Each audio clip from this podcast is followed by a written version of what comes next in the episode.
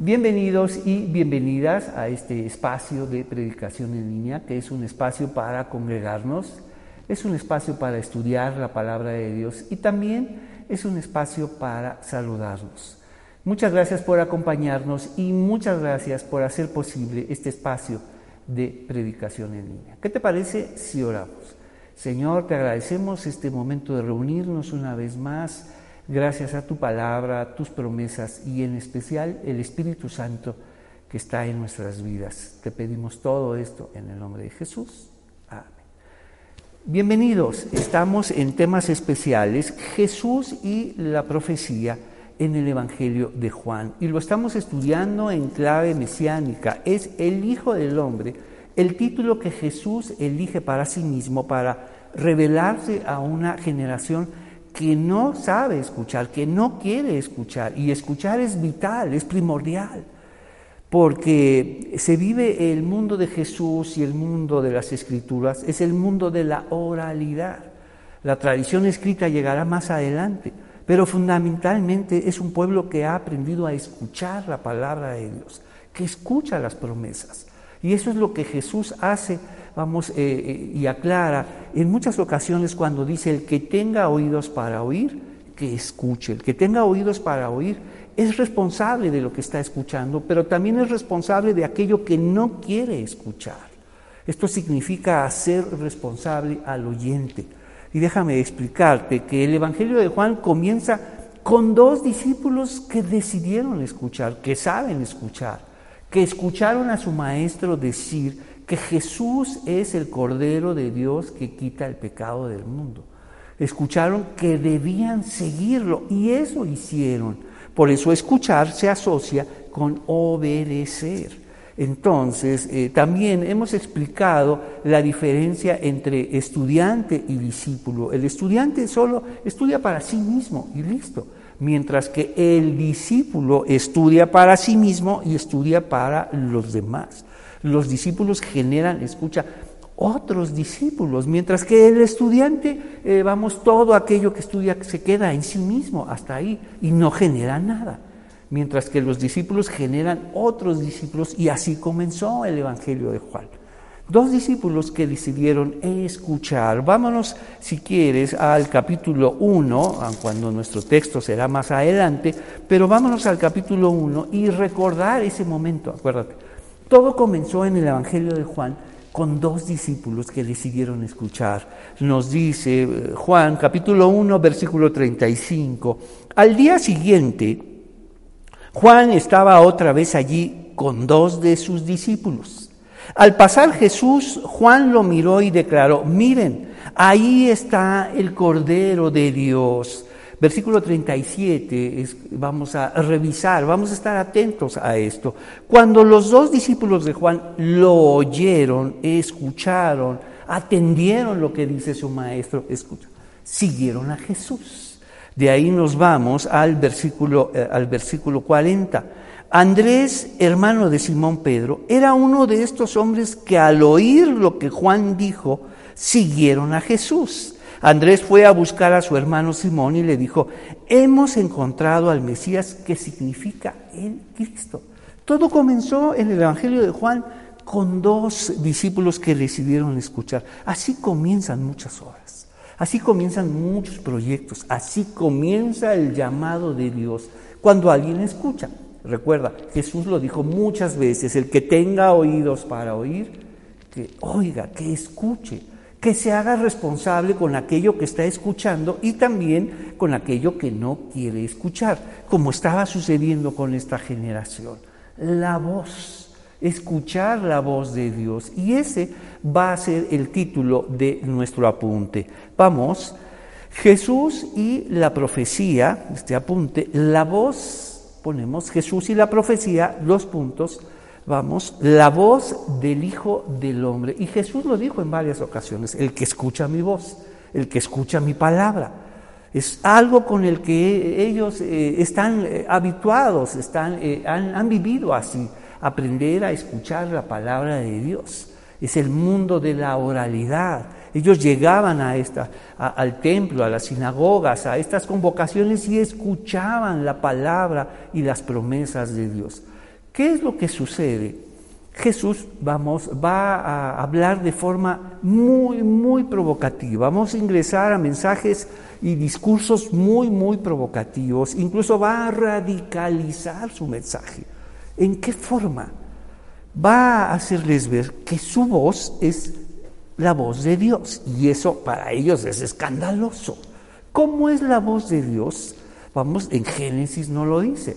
La voz de Dios es algo que genera vida, que produce vida, que produce cambios. Así comienza la palabra de Dios. Vamos a dejar un separador, vamos al capítulo 5 de Juan y vámonos al eh, Génesis, Génesis 1, para darnos cuenta, vamos, eh, cómo inicia la palabra de Dios. Recuerda, comienza con la palabra de Dios, la palabra, la voz de Dios quien hace posible todas las cosas. Entonces Jesús va a hablar de su voz, de su palabra, como la palabra de Dios. Y para ellos esto es escandaloso. Vamos a Génesis capítulo 1, versículo 1, vamos a iniciar. Y es interesante que así comienza el Evangelio de Juan. Está, eh, eh, ha decidido iniciar su Evangelio en clave de Génesis. Mira lo que nos dice. Capítulo 1, versículo 1. En el principio Dios creó los cielos y la tierra, y la tierra no tenía forma y estaba vacía, y la oscuridad cubría las aguas profundas, y el Espíritu de Dios se movía en el aire sobre la superficie de las aguas. ¿Cómo cambiaron las cosas? ¿Cómo comenzó todo? Mira lo que estaba sucediendo. La tierra no tenía forma y estaba vacía y la oscuridad cubría las aguas profundas. ¿Cómo cambió todo? ¿Cómo inició la vida en este mundo? Nos dice, y el Espíritu de Dios se movía en el aire sobre la superficie de las aguas. Todo cambia cuando Dios habla. Es la palabra de Dios que produce vida, que produce cambios, que hace que sucedan las cosas. Y eso mismo va a decir Jesús.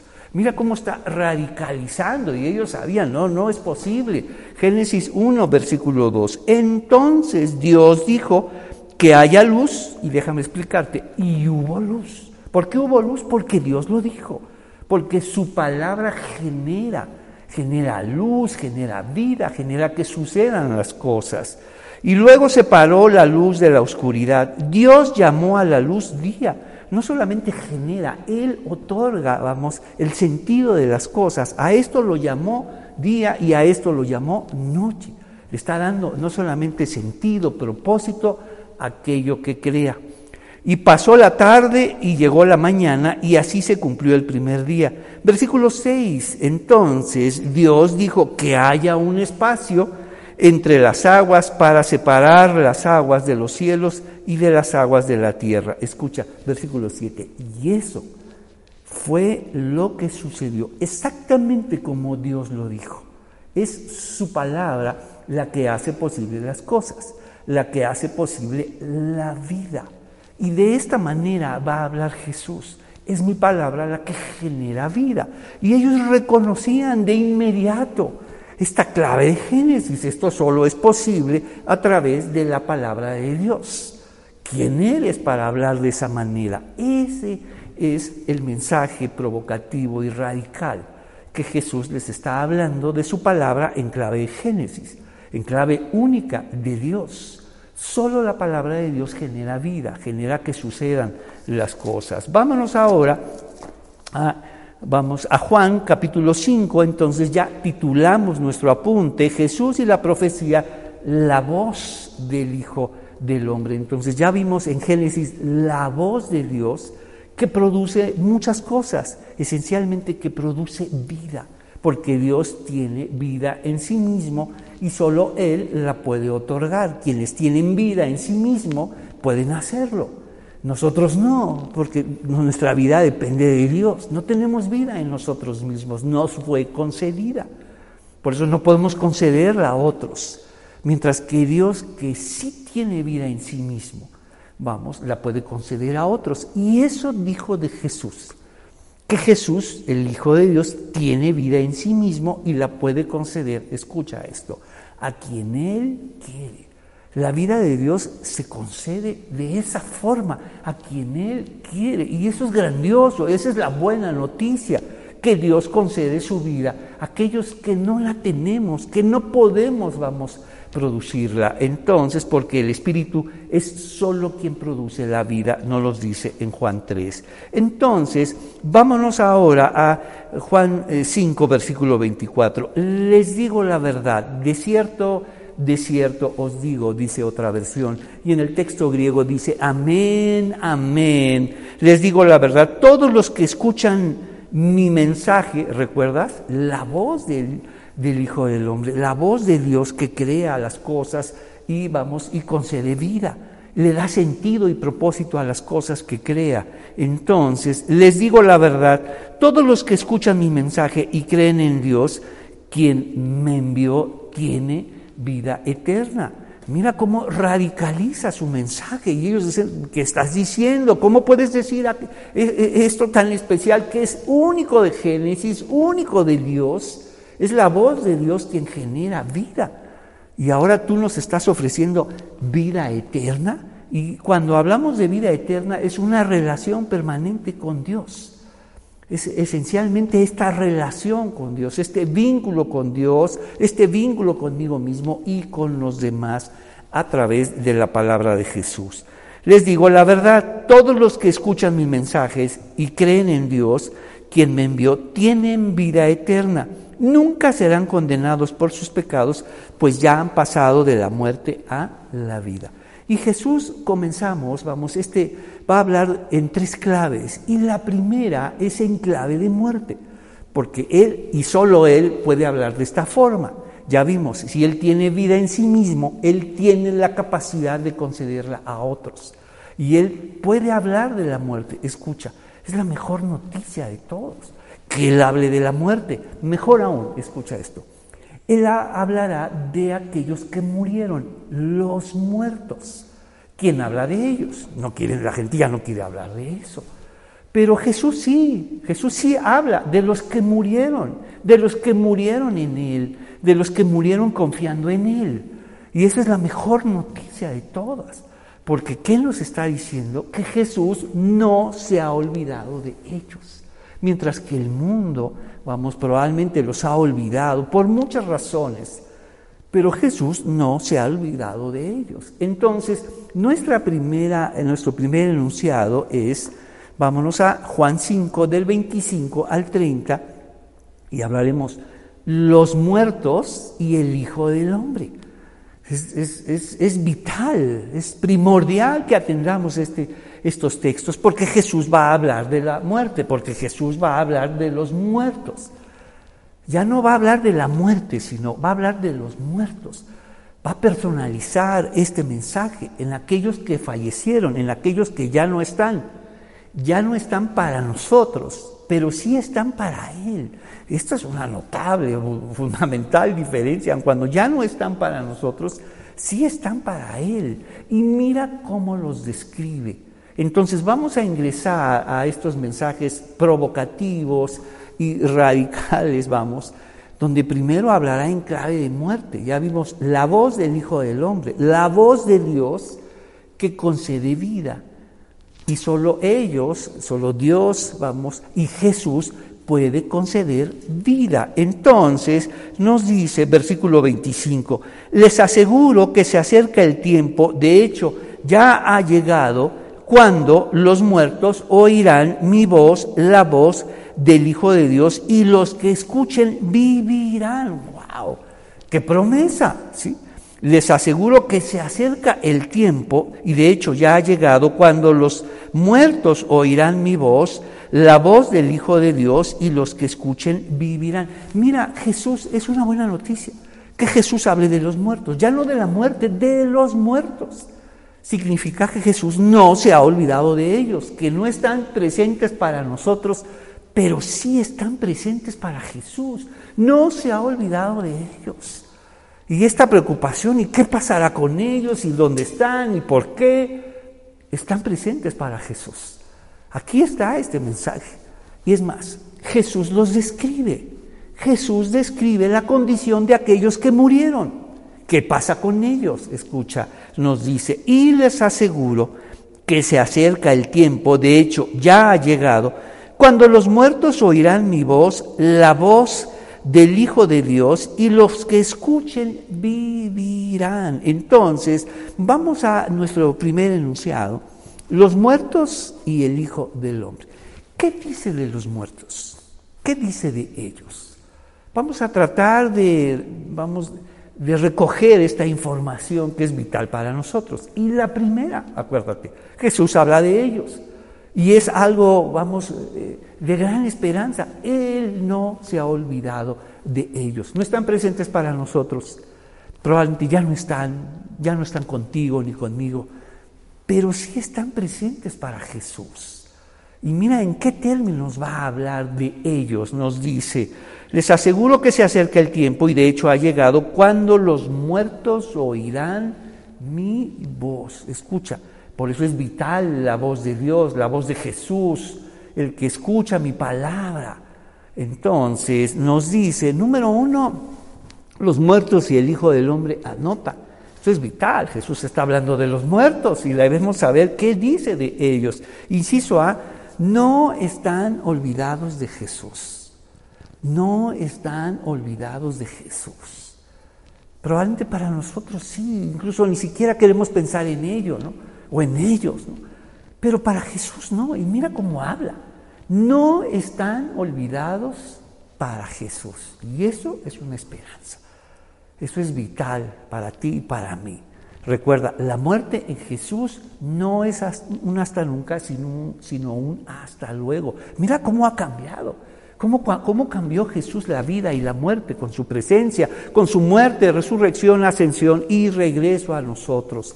Entonces, la muerte en Jesús cambia de un hasta nunca a un hasta luego. Y están presentes para, para, Jesús. Mira cómo habla de ellos. Nos dice, no están olvidados de Jesús. y otra cosa vital, les aseguro que se acerca el tiempo, de hecho ya ha llegado, cuando los muertos, mira cómo habla de ellos, ¿qué nos dice de ellos? ¿Qué capacidad le concede a ellos? Oirán mi voz, la voz del Hijo de Dios. Entonces anotamos, número uno, inciso A, no están olvidados de Jesús. Número dos, conservan su capacidad de oír la voz de Jesús. Entonces, míralo cómo los está describiendo. Y si Jesús los describe así, debemos de estar muy, muy atentos. Y está hablando en clave de Génesis. Ellos lo reconocen de inmediato. Pues es Génesis, la voz de Dios, la voz que da vida, que hace que sucedan las cosas. El que oye mi voz tiene vida, tiene vida eterna. ¡Wow! Eso solo Dios lo puede hacer. Por eso Jesús habla con esta autoridad y seguridad de los muertos, que no están olvidados de Jesús y escucha, que conservan su capacidad de oír la voz de Dios. Entonces, ¿qué más nos dice de ellos? Nos dice, les aseguro que se acerca el tiempo, de hecho ya ha llegado cuando los muertos oirán mi voz, la voz del Hijo de Dios, y los que escuchen vivirán. Entonces, vamos a, es demasiada información para nosotros y vamos a tratar de ordenarla, ¿qué te parece? Entonces, enunciado número uno, los muertos y el Hijo del Hombre. No están, insisto, no están olvidados de Jesús. Jesús los tiene presentes, ahí está en su discurso. Y no habla de ellos como algo pasado, como algo remoto, sino como algo presente, como algo inmediato. Ellos están delante de mí y además tienen la capacidad de escuchar mi voz. Están atentos a mi voz y escucharán mi voz. Entonces, inciso A, no están olvidados de Jesús. Inciso B, conservan su capacidad de oír la voz de Jesús. Y además habla, vamos, los describe de esta manera con una, una especial relación ellos han escuchado la voz de Jesús y además están atentos a que vuelva a hablar, a que vuelva a llamarlos, pareciera. Entonces dice, cuando los muertos oirán mi voz, la voz del Hijo de Dios, y los que escuchen vivirán. Lo está hablando con una certeza, como una posibilidad presente y futura, cuando ellos escuchen y vivirán. Entonces todo esto nos lleva a este gran momento, escucha, de resurrección. Una cosa es la resurrección de Lázaro, otra cosa es la gran resurrección de nuestro Señor Jesucristo, que abre la gran posibilidad para todos nosotros y para todo aquel que en Él cree. La resurrección de aquellos que le pertenecen. Entonces recuerda, no habla en términos de congregaciones, de iglesias, de grupos, de creyentes, sino aquellos que le pertenecen, aquellos que son suyos. Entonces, por grandiosa que nos parezca la resurrección de Lázaro, que en su momento la estudiaremos, esta señala a una, vamos, a una resurrección más grande, que es la de Jesús, que, cambia todo, que cambia la vida, la muerte y nos lleva a releer la vida, las escrituras, todo ahora en clave de resurrección, pero a su vez señala a otra más grande, que es la resurrección de los muertos, aquellos que escuchen la voz de Jesús y ellos vivirán. Aquí está la promesa por eso esto está leído en clave de muerte, en clave de Génesis. Está, vamos, por eso ellos reconocen, eso solo es posible a través de la voz de Dios, porque su voz es la que concede vida. Y Jesús está diciendo, así es mi voz exactamente. Concede vida y vida eterna. Mira lo que dice. Cuando los muertos oirán mi voz, la voz del Hijo de Dios, y los que escuchen vivirán. ¿Cómo se describe? Como el Hijo de Dios y en términos, vamos, eh, de Jesús, cuando habla como hijo de Dios, hablar de hijo en tiempos de Jesús significa ser igual a. Por eso eres escandaloso, te has declarado hijo de Dios, te estás haciendo igual a Dios. Eso es lo que está diciendo Jesús. Mi voz, mi palabra, tiene la capacidad de conceder vida. Aquellos que murieron escucharán mi voz y resucitarán escucha, nos dice, la voz del Hijo de Dios y los que escuchen vivirán. Vamos a revisar nuestro, nuestros incisos. Nos dice, no están olvidados de Jesús, es la mejor noticia. Inciso B, conservan su capacidad de oír la voz de Jesús. ¿Qué más conservan los que murieron?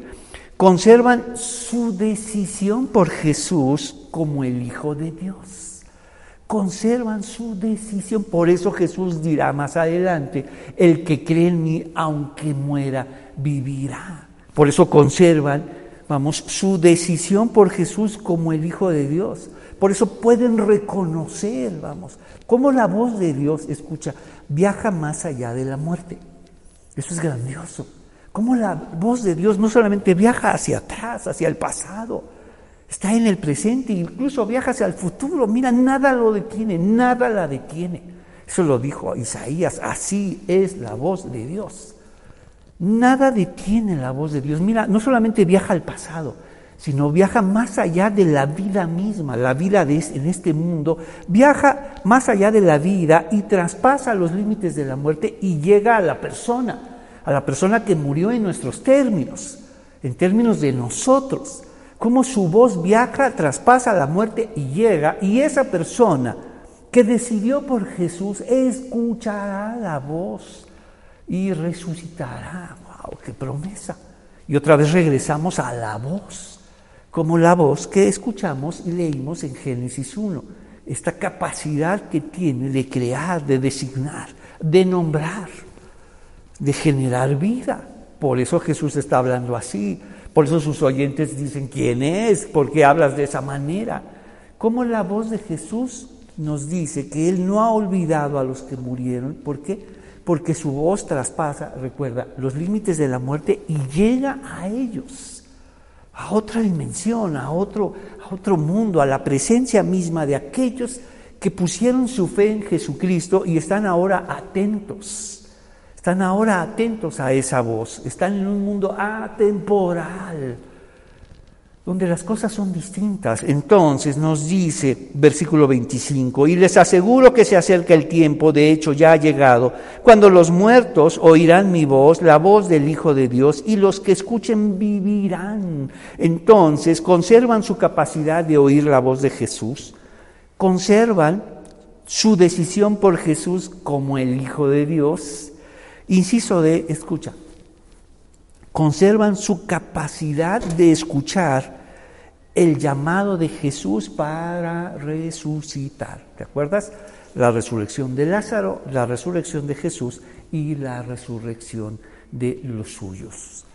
Y se, y se habla en el Nuevo Testamento de esta forma y de manera grandiosa, vamos, en el libro de Apocalipsis, la gran resurrección. Entonces, ¿cómo está enlazado? Y todo comienza con la voz, todo comienza con la voz de Jesús. Y todo comienza con aquellos discípulos, escucha, que estuvieron atentos a su maestro y escucharon que dijo, Él es el Cordero de Dios que quita el pecado del mundo. Como Juan reformula, vamos, crea su propia teología acerca de Jesús y vamos, eh, en ningún momento se había hablado de esa manera y él crea su propia teología acerca de Jesús, vamos, ya no es el templo, es Jesús, el Cordero de Dios que quita el pecado del mundo y ellos lo siguieron. Querían comprobar por ellos mismos. Eso es el discípulo. No solamente estudia para sí, estudia para los demás, sirve y comprueba las cosas. Y los discípulos generan otros discípulos. Porque, eh, porque no solo, recuerda, estudian para sí, sino para otros. Están atentos a cada enseñanza, a cada palabra, a cada idea porque ya no va a ser solo para ellos, sino para ayudar a otros. Entonces, escuchamos el versículo 26, el Padre tiene vida en sí mismo y la ha entregado a su Hijo ese mismo poder de dar vida. Entonces, y le ha dado autoridad para juzgar a todos. ¿Cómo habla Jesús en términos de sí mismos como el Hijo del Hombre en tercera persona? El Hijo de Dios, el Padre, le ha dado vida en sí mismo. Eso solamente es autoridad de Dios. Recuerda, nosotros tenemos vida, pero no podemos generar vida. Generamos muchas cosas, pero no vida. Solo Dios puede generar vida en sí mismo. El Padre tiene vida en sí mismo y le ha entregado a su Hijo ese mismo poder de dar vida y le ha dado autoridad para juzgar a todos porque es el Hijo del Hombre. No se sorprendan tanto ciertamente ya se acerca el tiempo en que todos los que están en las tumbas, mira cómo describe, Jesús está trayendo estas palabras a, los oídos de sus oyentes, vamos, para que, que, son provocativas, radicalizadas, las tumbas, ¿no? aquellos que murieron, es esta idea, aquellos que murieron y ya no están, pero en vida buscaron a Dios. En vida eligieron a Jesús y decidieron por Él como el Hijo de Dios. Mira cómo está hablando con autoridad de la muerte de los que murieron y ahora los que están en las tumbas. Nos dice, ciertamente ya se acerca el tiempo en que todos los que están en las tumbas oirán la voz del Hijo de Dios. ¿Por qué? Porque aquellos que murieron, ya vimos, conservan su capacidad de oír la voz de Jesús. Aquellos que murieron conservan su decisión por Jesús como el Hijo de Dios y aquellos que murieron conservan su capacidad para escuchar el llamado de Jesús para resucitar. Aquellos me escucharán. Mira cómo nos está describiendo aquellos que murieron, cómo su voz traspasa los límites de la vida, de la muerte y llegará a ellos cómo habla en términos de presente, en términos de presencia, en términos de personas que pueden escuchar y están esperando el llamado de Dios. Entonces, y resucitarán los que hicieron el bien, vamos, eh, y resucitarán los que hicieron el bien y los que continuaron en su maldad, resucitarán para sufrir el juicio. Y aquí Jesús abre este, este proyecto, este final, vamos, que es dos resurrecciones, la resurrección de los justos y la resurrección de aquellos que decidieron rechazar el llamado de Dios. ¿Qué es bueno y malo en términos de resurrección? ¿Qué es bueno? Porque esto se ha confundido, los que hicieron el bien y los que hicieron el mal. Tenemos que localizar todo esto. Y vámonos al capítulo 6, que vamos a ingresar en unos momentos, pero vamos a definirlo. Capítulo 6 versículo 28. ¿Qué es mal y qué es bien en términos, vamos, de este mensaje tan radical? Tan radical que de ello depende la resurrección. De ello depende que una persona resucite para vida y otro resucite para juicio. Entonces eso tenemos que definirlo. ¿Qué es bien y mal? Mira cómo lo está describiendo. Solo hay un bien y solo hay un mal. Recuerda, solo hay un bien y solo hay un mal. Un, bien tan trascendente que cambia todas las cosas. Y un mal que trasciende, vamos, también. Solo hay un bien y un mal en este discurso, en esta parte de este discurso. Vamos a leerlo otra vez. Versículo 20, vamos 5:28. No se sorprendan tanto. Ciertamente ya se acerca el tiempo en que todos los que están en las tumbas, qué radicalidad, los que están en las tumbas, escucharán la voz de Dios, dice, eh, en las tumbas oirán la voz del Hijo de Dios y resucitarán. ¿Por qué?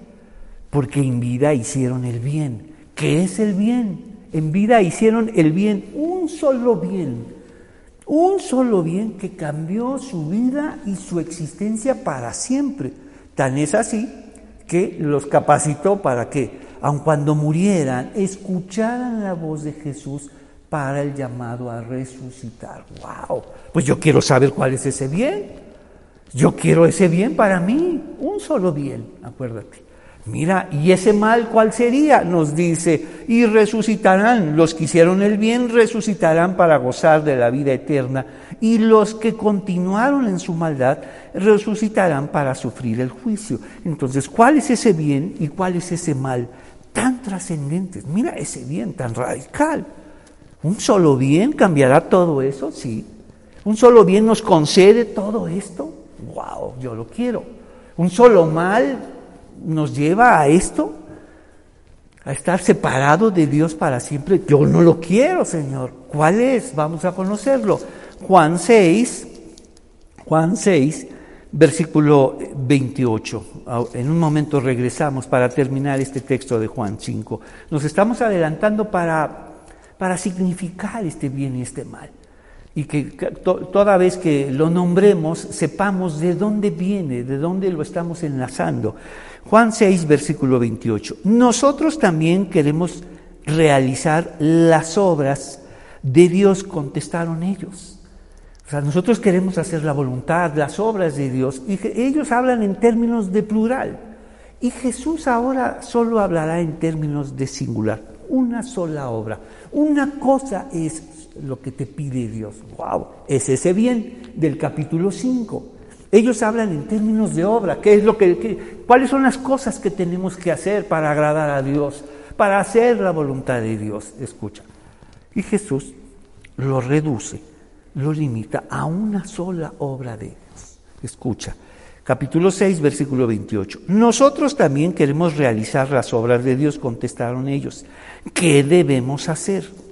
Jesús les dijo, la única obra de Dios, cierra de las obras de Dios a, la obra de Dios, una sola, ese bien que hicieron, como nos dice en el versículo, vamos, 29, 5, y resucitarán los que hicieron el bien, vamos, resucitarán para gozar de la vida eterna. ¿Cuál es ese bien? Necesitamos saberlo. Y no solo saberlo, necesitamos enseñarlo y predicarlo. Necesitamos elevar a Jesús y decirle al mundo, este es el único bien que está solicitando Dios. No está solicitando muchas obras, solo una obra. Entonces nos dice, nosotros queremos realizar las obras de Dios. Regresamos Juan 6, versículo 28. Contestaron ellos, ¿qué debemos hacer? Versículo 29, de subrayarlo, ahí está. Jesús les dijo, la única obra que Dios quiere que hagan, lo que Dios quiere que tú hagas, ¿sabes por qué dice esto? Lo que Dios quiere que tú hagas, porque Dios no lo puede hacer por ti, lo tienes que hacer tú, lo tenemos que hacer nosotros. Mira, mira el, el poder de Dios, mira Génesis todo lo que sucede en Génesis, todo lo que dice Jesús, cómo su palabra llega a aquellos que murieron y tienen, conservan su capacidad de escuchar la voz de Jesús, conservan, vamos, su decisión por Jesús como el Hijo de Dios y conservan esta capacidad de estar atentos a la voz de Jesús. Pero hay algo que Dios ha decidido no hacerlo y dejarlo para nosotros, lo que Dios quiere que hagan. Esto nos habla de su voluntad. ¿Qué es lo que Dios quiere que tú hagas? Vamos, que Él no puede hacer por ti. no puede hacer por ti ni por mí. Mira, Dios hace muchas cosas ¿eh? y vaya que las hace, y todos los días, en todo momento, pero hay algo que, que te lo ha dejado a ti. ¿Recuerdas la soberanía de Dios, la voluntad de Dios y la responsabilidad humana? La voluntad de Dios y la voluntad humana. ¿Cómo la respeta? ¿Cómo la conserva? Queda intacta. Ahí está la voluntad de Dios, pero escucha, la voluntad de Dios queda intacta. Mira el diseño de Dios para la decisión y la salvación, tan trascendente, un solo bien y un solo mal. ¿Cuál es ese? Nos dice, nosotros también queremos realizar las obras de Dios, contestaron ellos. ¿Qué debemos hacer? Jesús les dijo, la única obra que Dios quiere que hagan es que crean, wow, Señor, ¿cómo?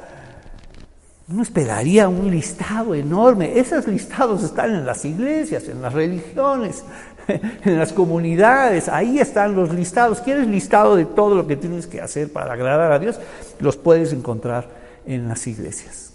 Pero mira lo que dice Jesús. La única obra que Dios quiere que hagan es que crean en aquel que Él ha enviado.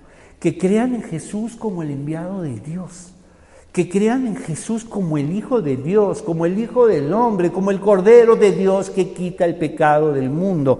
Nos dice, la única obra que Dios quiere que hagan es que crean en que Él ha enviado. Wow. Ese es el bien y ese es el mal. El bien, creer en Jesús como el enviado de Dios, como el Mesías, como el Hijo de Dios, como aquel que tiene vida vamos y nos puede conceder esa vida a nosotros, porque es Dios y ese es atributo exclusivo de Dios, tener vida en sí mismo y concederla. Y así hace con nosotros. El que cree en mí tiene vida eterna. Entonces, regresemos y terminamos esta parte del capítulo 5. Entonces, no se sorprendan tanto, ciertamente ya se acerca el tiempo en que todos los que están en las tumbas oirán la voz del Hijo de Dios y resucitarán. Los que hicieron el bien resucitarán, ya vimos, para gozar de la vida eterna. Los que hicieron el bien. La única obra de que Dios quiere que hagan es que crean en aquel que Él ha enviado. Creo, Señor. Creo en Jesús como Señor y Salvador. Creo en Jesús como el Hijo de Dios. Entonces, dice, vamos, resucitarán para gozar la vida eterna. Sin embargo, como Dios conserva vamos, intacta la voluntad humana, vamos, entonces algunos dirán, no quiero. ¿Y cuánto tiempo lo dirán a lo largo de toda su vida? No es una sola decisión, sino toda su vida. Mira cuánta compasión y misericordia de Dios, porque Él es lento para la ira y grande, grande misericordia. Entonces no es una sola decisión, sino es toda una vida. Mira cuánta compasión y misericordia nos concede Dios. La vida misma para que tú y yo decidamos sobre ese bien o ese mal. Entonces, yo no puedo, dice, eh, y, los que continuaron en su maldad resucitarán para sufrir el juicio. Yo no puedo hacer nada por mi propia cuenta. Juzgo según Dios me indica. Por lo tanto, mi juicio es justo porque llevo a cabo la voluntad de aquel que me envió y no la mía. Él mismo está poniendo su ejemplo, ni siquiera hago la mía, hago la voluntad de Dios y eso es lo que quiere Dios para ustedes. Que hagan lo que vamos, que crean en Él. Esa es la voluntad de Dios. Vámonos ahora al capítulo 6 y vámonos a nuestro